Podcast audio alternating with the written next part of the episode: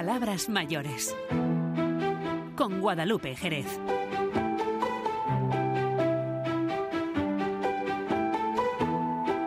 Muy buenas tardes, comenzamos Palabras Mayores, es lunes 26 de febrero. Vamos a tener hoy con nosotros en el estudio a los escritores Pedro López y Manuel Calderón. Con los dos vamos a reflexionar sobre la felicidad y disfrutaremos con algunos de sus poemas. Hoy también vamos a hablar de música porque el grupo Los Riscos de Monesterio, que alcanzó su éxito en los años 70, ha reeditado dos de sus canciones en un disco de vinilo. Y terminaremos conociendo un libro que se llama Todo lo que aprendí de ti, abuela, una obra para reconocer a los abuelos escrito en este caso por la nieta, por Lucía Gutiérrez, lo que nos, bueno, pues nos marcan en la vida, ¿no? Las, los abuelos y abuelas. Comenzamos. Búscame si tú lo quieres llámame a viva voz. Más sabrás por la presente que quiero ya decirte adiós, pues tus caprichos me han hartado un muñeco yo no soy. Y todo aquello que tan amado hoy a mi alma envenenó. Porque yo quiero yo quiero un gran amor. Sin evitar que dirán porque yo quiero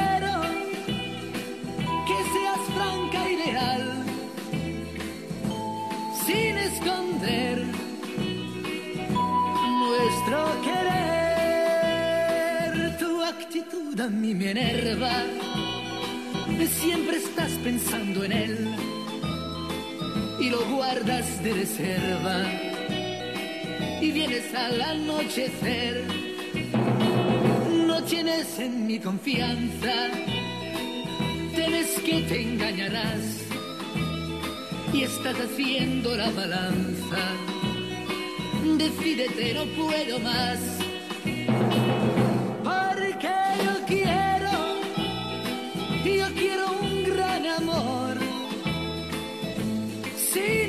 Evitar que dirán. Porque yo quiero que seas franca y leal sin esconder nuestro querer. Tú vas mal aconsejada, no hay amor en tu sentir y me amargan tus jugadas que ya quisiera ver su fin. Y de este raro laberinto no podemos ya salir. Mi gran amor ya se ha perdido y hoy el sufrir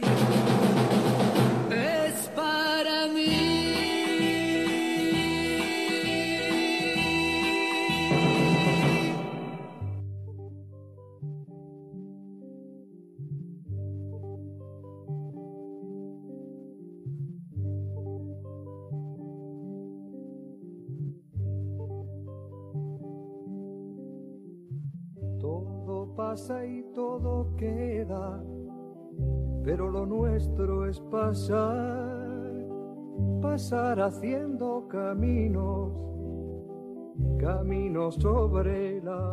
Pasar haciendo caminos, haciendo camino al andar es lo que hacemos cada lunes con el escritor montijano Pedro López, que ya nos acompaña en el estudio, pero además hoy ha traído a un invitado muy especial. Se trata de el poeta Manuel Calderón Solís. Ya nos acompañan los dos. Muy buenas tardes. Buenas tardes, mi querida Guadalupe. Hola, buenas tardes, Guadalupe. Bienvenido, Manuel, hoy a esta casa, Gracias. Canal Extremadura Radio, a este espacio que cada lunes tenemos con Pedro López para hablar no solamente de literatura, sino para reflexionar sobre la vida, ¿verdad, Pedro?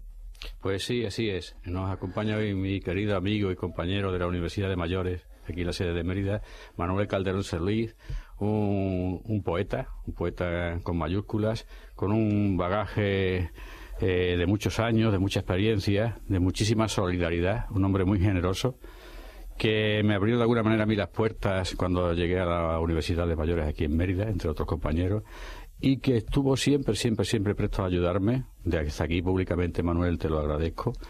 Porque él ha sido el presentador de todas y cada una de las presentaciones, valga la redundancia, de, Mirada que traspasa, mi primer poemario solidario.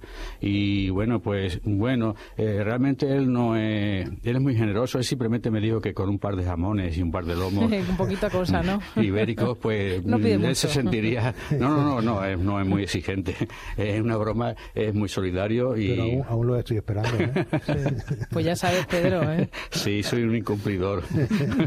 y bueno, pues la verdad es que es una persona a la que le estimo, tengo muchísimo cariño, mm, porque ya te digo, nos ayudó, me ayudó a mí, a mi familia y a este libro solidario que ya de paso voy a aprovechar la ocasión, Manuel, para que por favor desde la universidad, porque yo ya he terminado mi ciclo con la universidad, pero él es un hombre tan solidario que se mantiene ahí, que además no solamente es un poeta, es que en la universidad colabora también, pues mm, dirigiendo un pequeño grupo de compañeros y compañeras. Qué importante es la universidad de, mayores, ¿eh? no solamente para seguir formándose, sino para crear esos vínculos, para tantas actividades sociales y culturales que se generan allí, ¿no?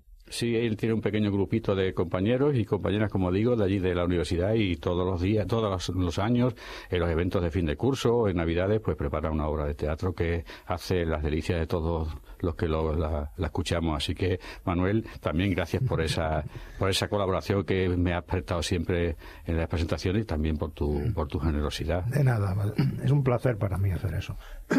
Lo hago encantado, además. Le gusta mucho la Universidad de Mayores y estar muy activo allí, ¿no, Manuel? Sí, mucho, la verdad es que sí. Yo hace ya cinco años que mantengo un grupo de teatro. Representamos todos los años, en, bien en fin de curso, en otro, otro, otro efeméride, eh, celebramos el, acto de teatro y también organizo un certamen de poesía para mayores, para toda Extremadura, para todas las sedes de la Universidad de Mayores de Extremadura.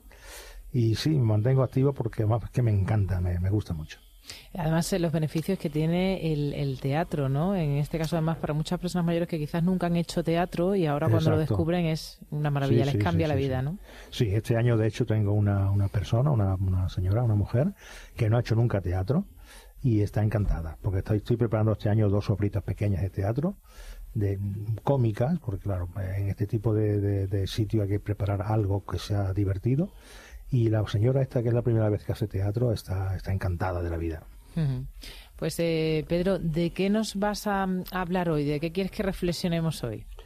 Pues hoy me gustaría hablar de cómo podemos buscar la felicidad. Esa palabra que también pronunciamos con muchísima frecuencia, que parece ser que es nuestro destino, que, que no hacemos otra cosa que no sea por esa preocupación que tenemos ante la felicidad y que ya los, los filósofos griegos, pues desde Aristóteles, pasando por los, por los epicúreos y por fin, por todo, todo la, todas los filósofos, todas las mm, corrientes filosóficas ya se preocupaban y se ocupaban de la felicidad. Mm, yo tengo mi opinión con lo que quiero abrir, por lo menos lanzar un pañuelo para que lo recojas tanto tú como Manuel y que hablemos de si realmente eh, consideráis que la felicidad es un destino del ser humano o, como yo pienso, o es un camino eh, más que un destino, es decir, una especie de viaje. Siempre volvemos a lo mismo, a la Odisea, a esa, a esa Ítaca que nombramos como destino, pero que luego es una metáfora de lo que, puede ser la felicidad, o puede ser otras cuestiones que también se planteaban y nos planteamos todo el mundo.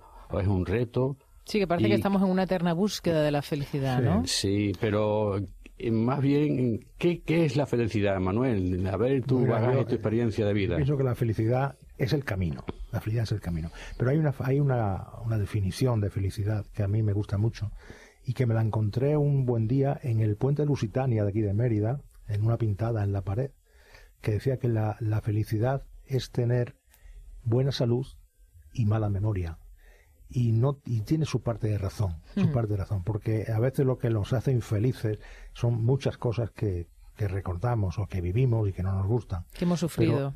Sí, sí, totalmente. Pero vamos, yo pienso como una de las cosas que ha dicho Pedro, eh, la felicidad es el camino, el camino hacia esa Itaca que, que definió también, ¿no? Y, pero la felicidad yo creo que no es nunca, nunca el destino, ni no es nunca, nunca la meta es el camino. Podemos confundirnos entre felicidad y alegría. Eh, sabemos que son cosas completamente diferentes, pero que a veces nos quedamos ahí en mitad de camino con la alegría, sin darnos cuenta que realmente la alegría es algo muy muy ponderable y también muy caduco porque nuestra vida no está llena solamente de rosas sino que también hay sus espinas. la alegría es una cosa muy puntual es una cosa tú eres tienes una gran alegría hoy y dentro de dos sí, pero es una emoción en un momento determinado ¿no? mientras que la felicidad es más duradera eh, se busca con más ahínco y además durante ese camino que dura la felicidad o que va hacia la felicidad hay muchísimas alegrías y muchísimas penas y hay que, claro, y hay que saber disfrutar del camino, ¿no? Porque también cuando nos sucede algo malo y a lo mejor reflexionamos o pensamos qué felices éramos y no lo sabíamos, ¿no? No hemos disfrutado de ese camino, ¿no? y vosotros pensáis que la, felicidad es algo eh, consustancial a, una cultura o al hombre en sí mismo o depende de circunstancias sociales, económicas, culturales y que no se vive de la misma manera en culturas, por ejemplo, orientales a, a esta occidental que vivimos nosotros.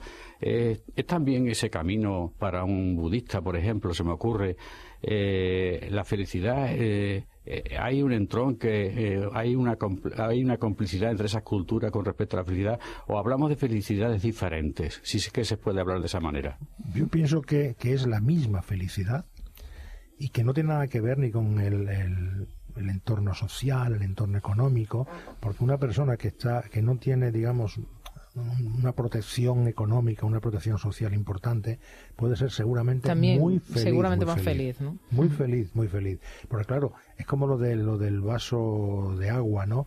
Llega un momento en que eh, está tan lleno que una simple gota de agua lo hace rebosar, ¿no?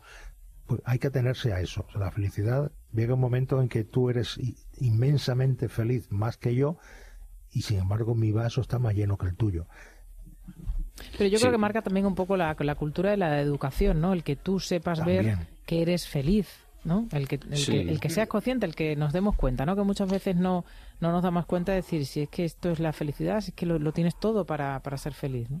No debe ser algo muy, tan simple porque dado cuenta que tanto la sociología como la psicología como la antropología mismamente siguen estudiando y siguen preocupándose por esos orígenes que algunas veces se considera que si son endógenos o exógenos mm, sobre nuestro cerebro que también tiene muchísimo que decir ahí.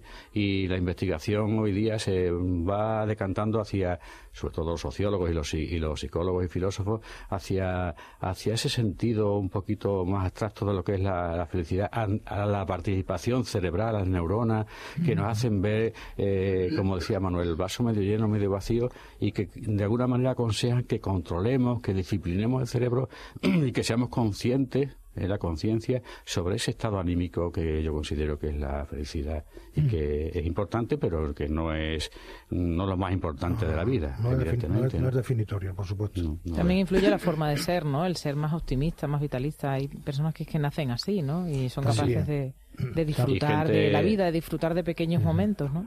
Y personas que nacen con un carácter completamente inhibido, eh, frustrante también, bien por una cuestión, como decía, endógena, o bien por una experiencia también a lo largo de su vida que va que va marcando, que va caracterizando pues esa introversión y que la aleja paulatinamente de los estados anímicos que con los que conocemos la, mm. palabra felicidad. Pues sí, sí, sí totalmente. Eh, la verdad es que mm, desgraciadamente disponemos de muy poco tiempo, pero realmente es un, es un tema muy importante para, para, hablar mucho para debatirlo y para establecer una mesa con más, yo que sé, con, con más tiempo por delante para poder ahondar en estos pensamientos que estamos una más que haciendo unos, trazos gruesos, ¿no? Pues muy por encima, ¿no? Sí. Y, sí me gustaría preguntaros si con la edad, no quiero llamaros mayores ni muchísimo menos, pero sí con, con la edad eh, cambia un poco el concepto de, felicidad con la madurez. Yo pienso que sí cambia en el momento en que con la edad tienes una perspectiva distinta de las cosas. Y algo que seguramente con 30 años, con 30 años, pues no, te, no, te, no lo percibías como algo que te hacía feliz. Cuando tienes 50, 60, 70, pues posiblemente sí te des cuenta de que hay cosas muy simples, muy, muy simples, muy simples, que te hacen feliz. Y eso con 30 años no se percibe. Sí, a mí me ocurre lo mismo.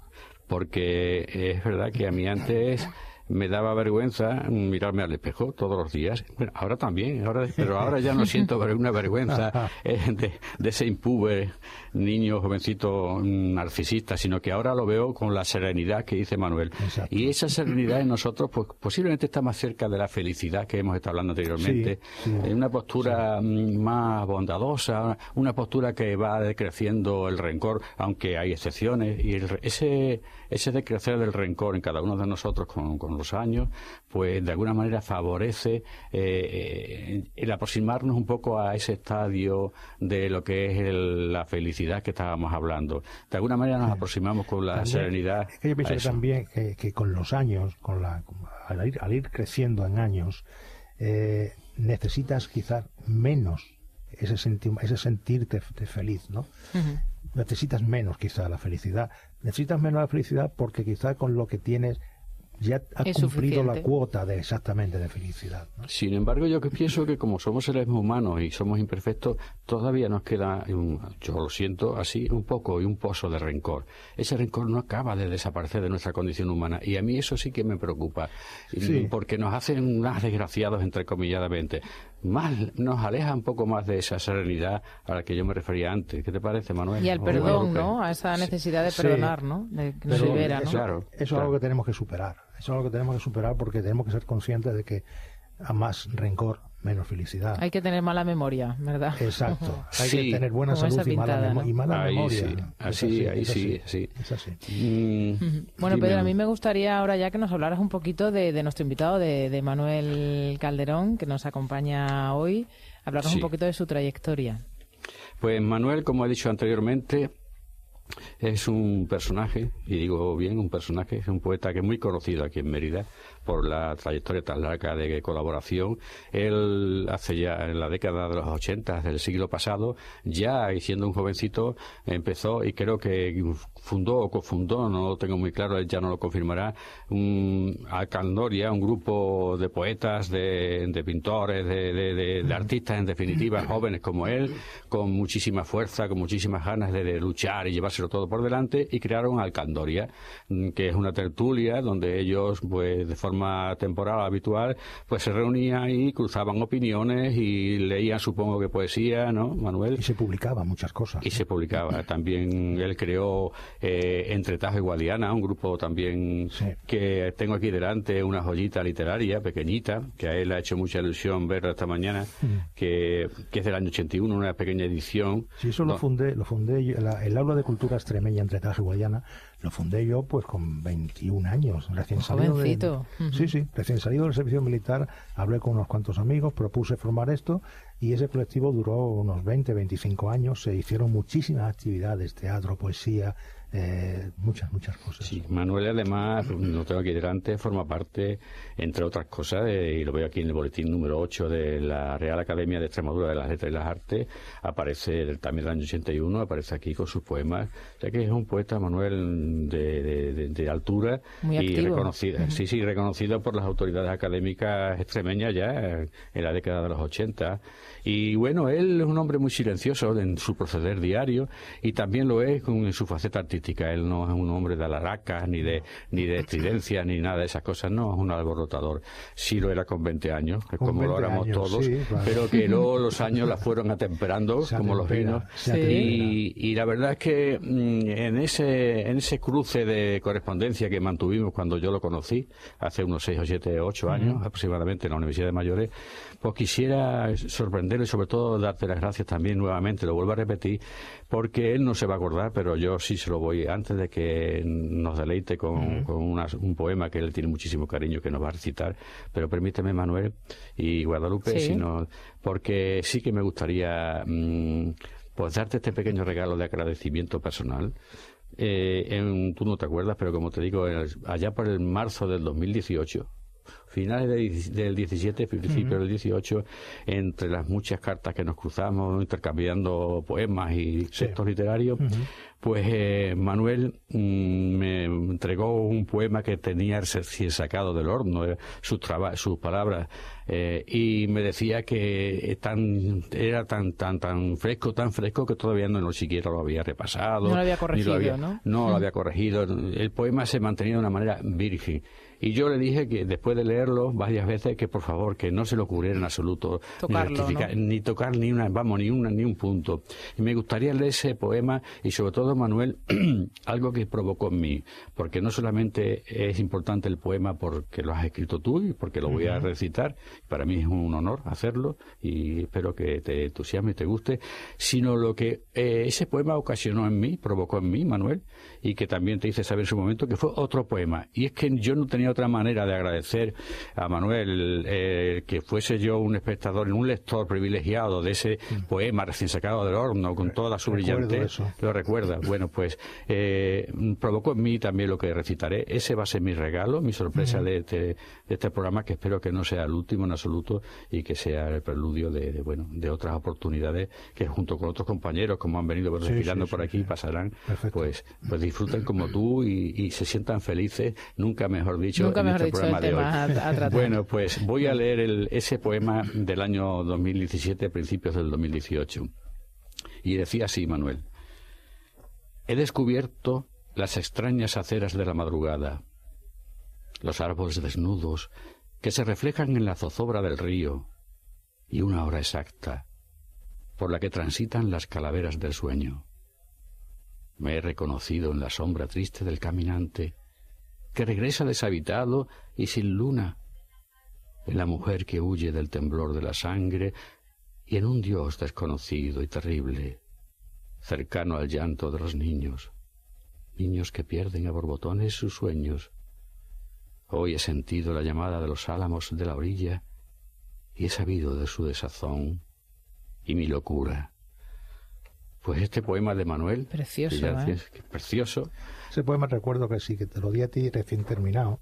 Y cosa que no suelo hacer, porque yo opino como Javier Poncela que decía, cuando un poema, cuando un trabajo se le da a un amigo, a una persona para que lo lea, no le estás dando el poema para que lo critique, sino para que te lo ensalce pero me alegro infinitamente de haberlo hecho a ti, de habértelo dado a ti. Pues yo le contesté que era precioso, que era íntimo, que era hiriente, que era muy desgarrador y te pedí por favor que no lo retocaras, que lo dejaras como y no Lo y no lo retocas. Pues eh, esa sensibilidad que tu poema resuma por los cuatro costados, como te dije literalmente, porque tengo delante la contestación de aquel correo, me hizo mm, reflexionar, ¿no? Reflexionar y escribir una cosa que ahora le dije su día, pero que se lo vuelvo a traer a la memoria y que tanto a él como a mí pues nos va a provocar pues un estado anímico importante, positivo, ¿eh? y que nos va a acercar más que alejar en todo caso como, como amigos y como compañeros. Y decía así el poema, Manuel y queridos oyentes. He ido de la mano contigo en esa hora exacta, cómplice de tus escalofríos y espectador de las ansias de las que eres cautivo, corazón ávido de ensoñaciones sin límite. No despiertes a los que duermen atiborrados de placidez, placidez engañosa, y déjalos que se mientan, que se dejen llevar, porque tú no eres nadie. Solo con tu fortuna no podrás impedirlo. No es suficiente. Mírate en ese charco para ver tus mentiras y verdades y no merodees más por terrenos intransitables. No te acerques al llanto y olvídate de la luna, que como siempre regresa a su casa ebria, a la hora exacta. He asistido a tu locura, Manuel, y en ella he reconocido la mía. Todos estamos locos. Solo el amor nos dará la alta sacándonos de la penumbra y el hastío. Pues eso, ese poemita pequeño. Precioso. En la esperanza del amor, ¿verdad? Me provocó Manuel, así que le doy las gracias, porque no siempre las musas son, están con nosotros, sino que las musas están en la acera de enfrente sí, y se acercan, cruzan la calle y, y hace que unamos Mm, las musas y, la, química, ¿no? Que se, se genera entre las personas, ¿no? En este caso entre vosotros, ¿no? Claro, porque hay una implicación, hay, hay una hay una combinación de pensamiento y una complicidad también, evidentemente. Somos poetas, cada uno en su, en su forma de escribir, su, estilo, pero hay una sensibilidad que es algo que nos une, que es algo común a los dos. Y Manuel, pues te lo vuelvo a, repetir, muchas gracias, muchas gracias, muchas gracias. Gracias a ti. Y espero que en la Universidad de Mayores, de Mayores siga, por favor, como siempre, y des pábulo a Mirada que traspasa, a mi libro solidario. Estoy aprovechando, ya ves que no doy puntada sin hilo, Guadalupe, que por favor digas a los compañeros que compren el libro que está en la, en la librería Selva Dentro y en librería Agudo de Montijo porque la causa bien lo merece. Totalmente. Eh, Manuel eh, está en, lo veo en sus ojos, su mirada está encantado. Está emocionado, está feliz. bueno, pues mira, si, si, hoy conseguimos que, que, bueno, que termine feliz, que termine el día feliz, pues ya nos damos por bueno pues satisfechos. Manuel, eh, me gustaría bueno pues que, que, hablaras tú de, de, tu poesía, de un poema además que nos traes hoy con mucho cariño. Sí. Bueno, mi poesía es muy, iba a decir sencilla, pero no es así. Eh, es una poesía muy intimista, absolutamente intimista. Yo no, no me gusta escribir sobre la sobre lo bonita que son las flores y no, mi poesía yo me desnudo en cada poema, pero me desnudo integralmente. Eso, eso es así, ¿no? Y el poema este que quiero leer ahora es un poema antiguo, pero que podía haber leído algún poema más moderno, pero este es un poema que para mí significó mucho por a quien iba dedicado y porque considero que bueno que acabó bastante bien el poema. Y el poema dice así: Vengan a nacer conmigo esta tarde. Te enseñaré la lluvia. Aprenderás colores y formas increíbles.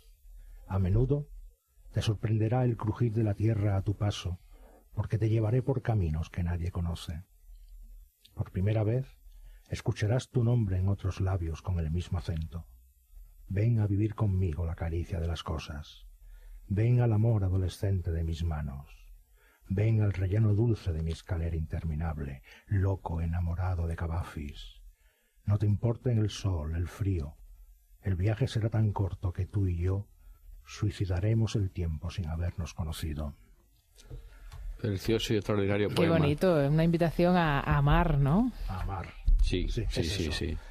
Intimista. Totalmente. Yo todo lo que escribo es muy intimista. Manuel Calderón sin ningún tipo de trama, ni, trapa, ni trampa, ni cartón, ahí está, abierto, como él ha dicho antes, de, abierto en todas sus vísceras, todas sus emociones y un poeta honrado en ese sentido porque no, no se anda con ningún... No, no, no, yo no oculto nada. Ninguna ocultación en absoluto. A lo mejor el secreto de no ocultar nada es porque yo escribo, que se puede decir que principalmente para mí, para mí.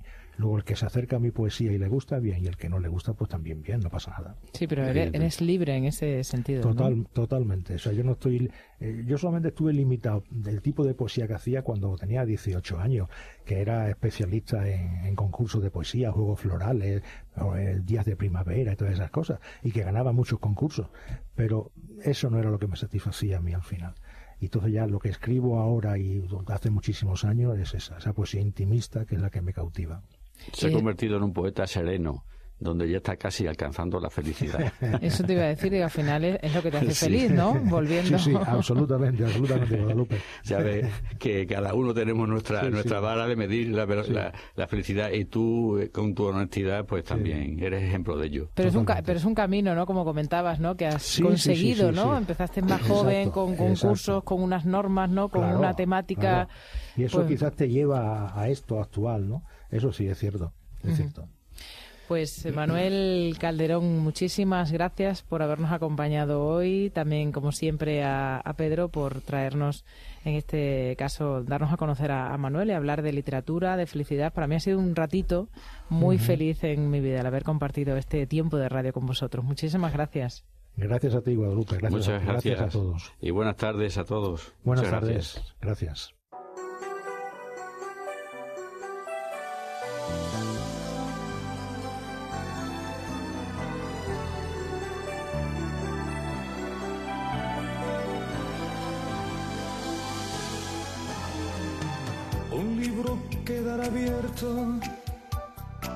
Una carta sin escribir, de un árbol caerá una hoja y yo me alejaré de ti. allí quedará mi silla, sin que nadie se siente en ella. Allí quedará mi amor entre las paredes viejas.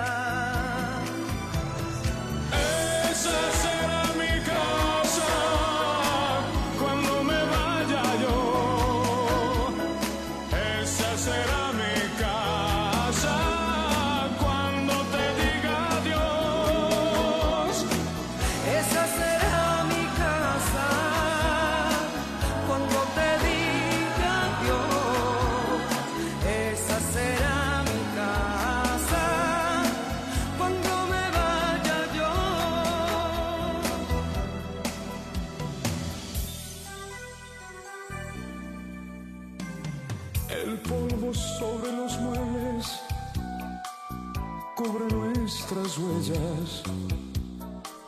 El viento borra el recuerdo, llevándose nuestro amor.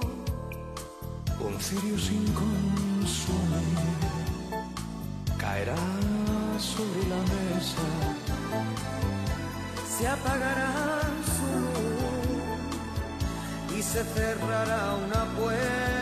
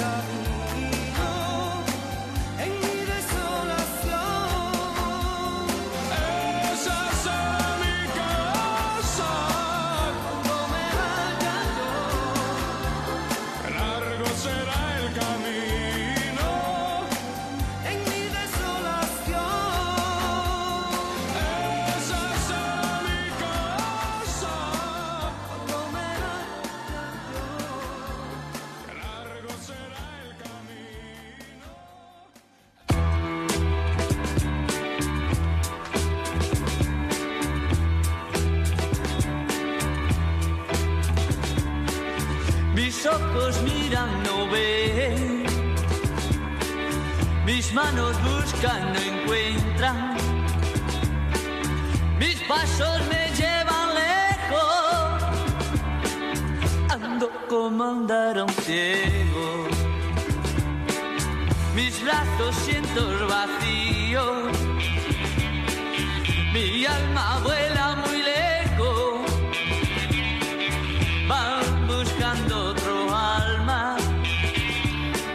Estamos escuchando la canción Sombras del grupo Los Riscos, publicada hace más de 50 años. Es uno de los temas que más fama dieron al grupo de Monesterio formado por los hermanos José, Silvestre, Felipe y Daniel Martínez Chávez. Pues bien, hará una discográfica, Mazmua Records, ha reeditado este tema, Sombras, junto a otro, algo nuevo, en vinilo y saldrá el publicado el 4 de marzo. Hemos invitado a José Martínez Chávez, uno de los integrantes de Los Riscos, para que nos cuente con más detalles eh, cómo, cómo ha sido esta historia de reeditar el nuevo vinilo. José, muy buenas tardes. Hola, buenas tardes.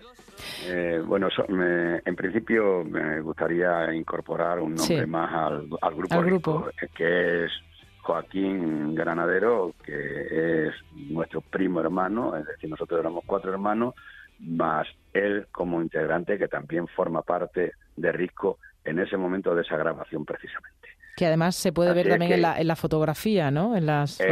efectivamente, efectivamente. Está ahí y, hombre, no quiero que él quede fuera, puesto que era es un integrante más. Desde luego que sí. Y dicho eso, eh, ¿cómo surge esto? Bueno, pues la verdad se ha dicho que conmigo contactaron, eh, contactó un, un chico, un señor, eh, en un momento determinado, hace como año y pico, eh, con idea de, de, que autorizara la, la reedición. A mí, sinceramente, eh, en ese momento ni conocía ni sabía que pudiera haber alguien interesado en, en esta historia, pero bueno, tampoco me desagradó la idea, puesto que uno ha sentido ese, ese momento hace muchos años y, y volver a ver que a alguien le interesa un trabajo hecho hace tantísimos años, pues me ilusionó, esa es la realidad y, y autoricé la, la, la. Eh, esa fue la, el inicio de, esta historia. De esta historia que, que va a publicar el 4 de marzo, eh, además en, en vinilo, ¿no? Con ese sonido característico, ¿no? Sí, efectivamente, han digitalizado eh, la, grabación, eh, la, grabación anterior eh, y lógicamente ha salido con, un gran sonido. O sea, entiendo que, ha merecido la pena hacer, esto eh, por mi parte, es decir, autorizar esta esta reedición, puesto que ha sido bastante bastante trabajado y como he dicho antes a uno le ilusiona el que a alguien le pueda interesar tantos años después eh, una música que se hacía desde aquí, desde el monasterio, desde nuestra tierra, desde Extremadura. En los años eh, 70, ¿no? Efectivamente, este, eh, recordando todo esto, eh, a colación de todo esto, lógicamente salta eh, a la mente muchos recuerdos de, de esto, de aquellos años, ¿no? Y, y, estoy, pues, se me viene a la mente recordando eh, la grabación de, estos temas, los, los, los, que se grabaron en aquel momento, pues van a ser 53 años, año 71, grabando en el mes de abril de, de aquel año todas estas canciones. ¿Y cómo surge el grupo Los Ricos? Los Ricos son cuatro hermanos y también un quinto componente. Eh, ¿Y em, empezaron desde muy jovencitos? Sí, efectivamente. Eh, la, eh, la formación de, del grupo eh, viene dado porque nuestro padre era músico y de alguna manera fue tirando de nosotros pues para, para conformar su agrupación que en aquel momento tenía que luego se convirtió en, los ricos eh, que se conoce a través de las grabaciones y esto, sí, es cierto, pero de alguna manera la formación de, del grupo ya venía dada por nuestro, nuestro padre como, como músico. Y nosotros, poco a poco y por, por años de edad, se va incorporando al, al grupo hasta conformar el que luego fuera Risco, es decir, con ese sonido característico de Risco y de lógicamente de, una, un, una savia nueva que eh, es la que aporta los, los hijos de, del iniciador eh, con una edad que lógicamente se corresponde con el que con el sonido y, mo, y, movimiento musical que se hacía ya en aquellos momentos. Eh, hicieron una gira incluso por Málaga donde hicieron la fotografía que es la portada de, del vinilo y donde también eh, recuerda un poco la historia de, del grupo, ¿no? Sí, bueno, eh, se hizo, se hicieron muchas, muchas, muchas giras y muchos, muchos momentos en muchos sitios de, de toda España, no solo en, Málaga, sino eh, esa es una cuestión eh, que comentando el, la fotografía es muy curiosa porque se hizo precisamente en Málaga, estábamos eh, allí en concierto, estábamos eh, eh, y teníamos una furgoneta y, y, encima de la furgoneta se hizo esa foto, era era gracioso, era simpática, además eh, eh quedó bastante bien esa fotografía. Curiosamente, eh, la contraportada refleja otro momento de otro de las actuaciones en, en, otro lugar también lejano, como era Gran Canaria. Eh, la contraportada, no sé si la has llegado a ver sí. realmente, eh, tiene una fotografía con, con, un timón, lo que hay ahí reflejado un timón. Estábamos tocando en Gran Canaria y lo hicimos en, un, en, en el Real Club Náutico Gran Canaria, eh, está hecha eh, esa foto. Es decir, que son distintos lugares, distintos momentos, no es una sesión de fotos que se haga en ese momento. Sino fue más espontánea, con, ¿no? Con Exactamente, son eh, absolutamente espontáneas. Eh, eh, llegaron, bueno, pues a tener su, su fama y su repercusión, ¿no? Sobre todo con esta canción, con Sombras, ¿no? Sí, hubo repercusiones con, con ella y otra otra también fue muy muy notoria, fue eh, una carta es otra otra canción que sonó muchísimo, batalló bastante. Hubo dos o tres dos o tres temas de los que, de los discos que hicimos que tuvieron una eh, una cierta repercusión bastante notable. Vamos, hombre, si es verdad eh, que luego a través de los años, como te he dicho antes, el, que alguien se haya interesado, pues incluso te lleva a, a sorprender, ¿no? Eh, porque te parecía que no, no habías tenido una repercusión como para, para llegar a eso. Pero sí, parece ser que los discos están rodando por ahí y hay bastante gente que se ha interesado en, estas cosas. Y que forman parte ya de la historia de la, de la música, en este caso de los años 70 en España, ¿no? Eh, efectivamente, eso, hombre, te, te, lleva a la alegría de saber eso, como, como te he dicho, eh, el que alguien considera que tu música debe estar en lo que se hacía en aquel momento y que es parte de esa historia de la música de aquellos años.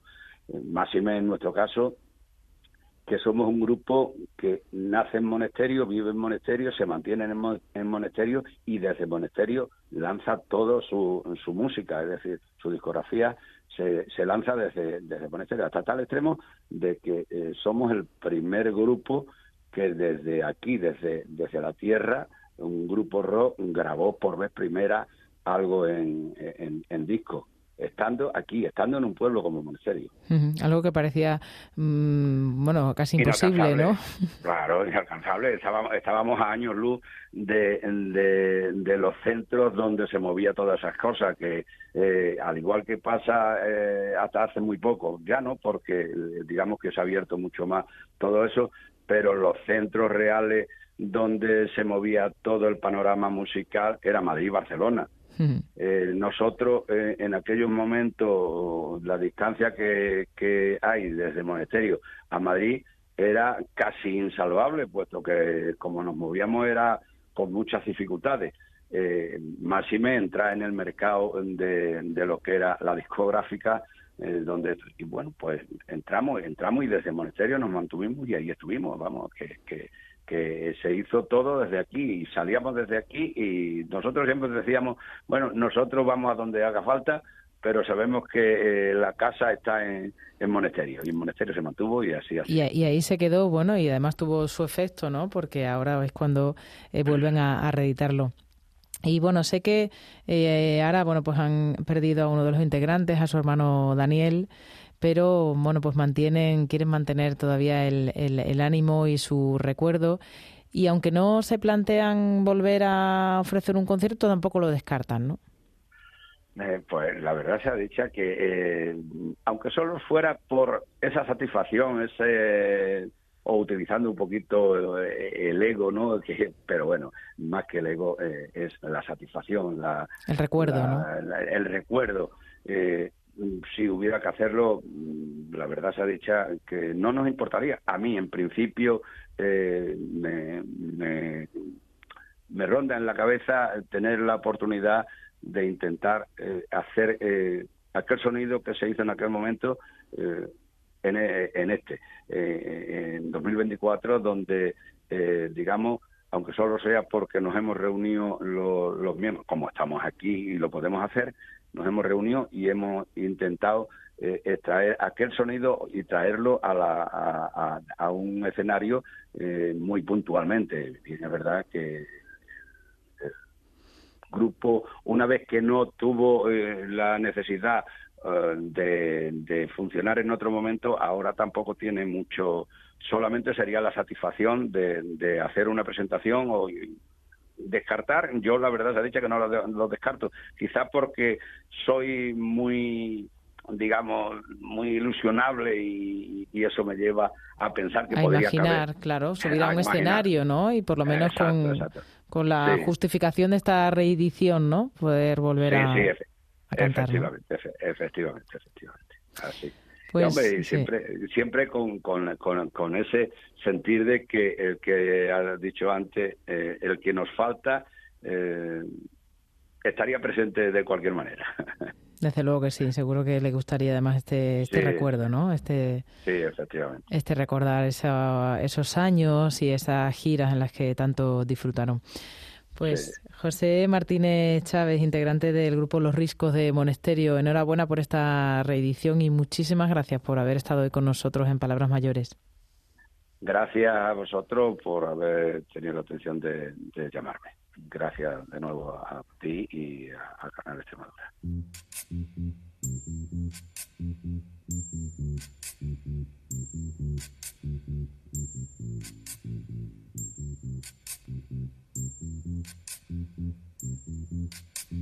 Rezaré por ti, que me diste tu amor y por ti mi dolor rezaré. Yo no sé por qué tu querer fue mi cruz y la luz de un altar te brindé. No sé si llorar consuela mi ser, si Dios quiere escucharme, rezo por el beso que jamás olvide. Mi plegaria hasta el cielo yo elevo por ti, te amaré solo a ti con ansiedad. De que seas feliz hasta la eternidad, yo te juro que te quiero y mi verdad es que te amo, te amo tanto que sin temor hoy le pido al Señor, oiga mi plegaria de amor, de amor por ti, de amor.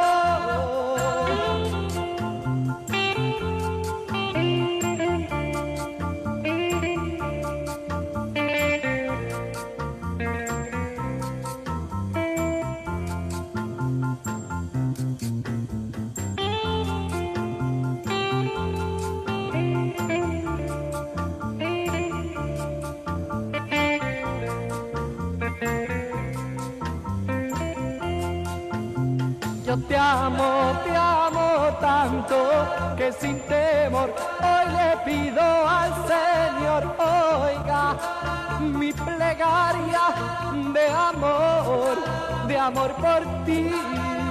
Es que te amo tanto, te amo, que sin temor hoy le pido al Señor, oiga mi plegaria de amor, de amor por ti de amor por ti, de amor por ti.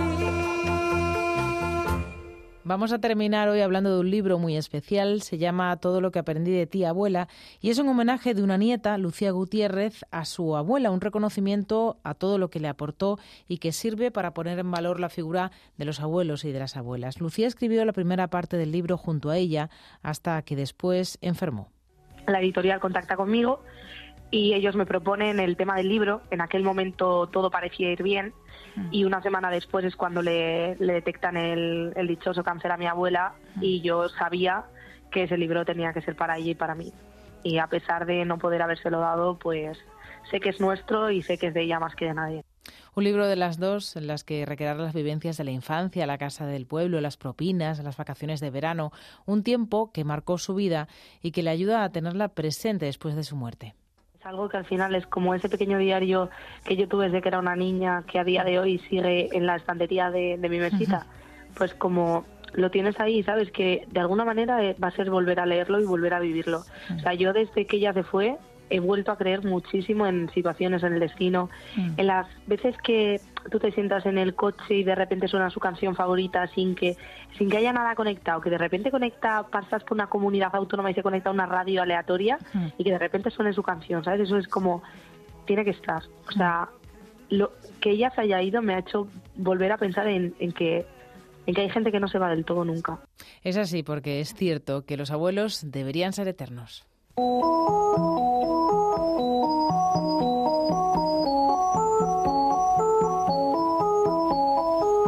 en mi cuarto, en un rincón, apurando un vaso y una ilusión. Cuántas horas me paso sin nada más que recordando su forma de amar. Somos amigos Así terminamos por hoy, Palabras Mayores. Si quieren conocer ahora lo que está siendo noticia en Extremadura, pueden escuchar el boletín informativo de las 9. Volvemos mañana a partir de las 8 y 5 de la tarde. Hasta entonces, que pasen buena noche.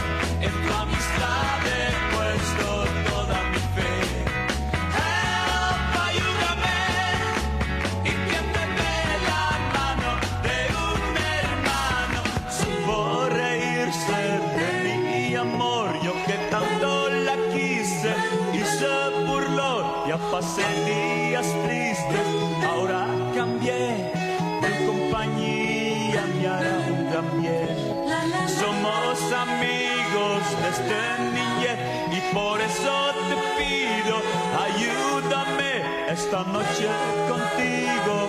Voy a salir, ley de este mundo me quiero sentir. El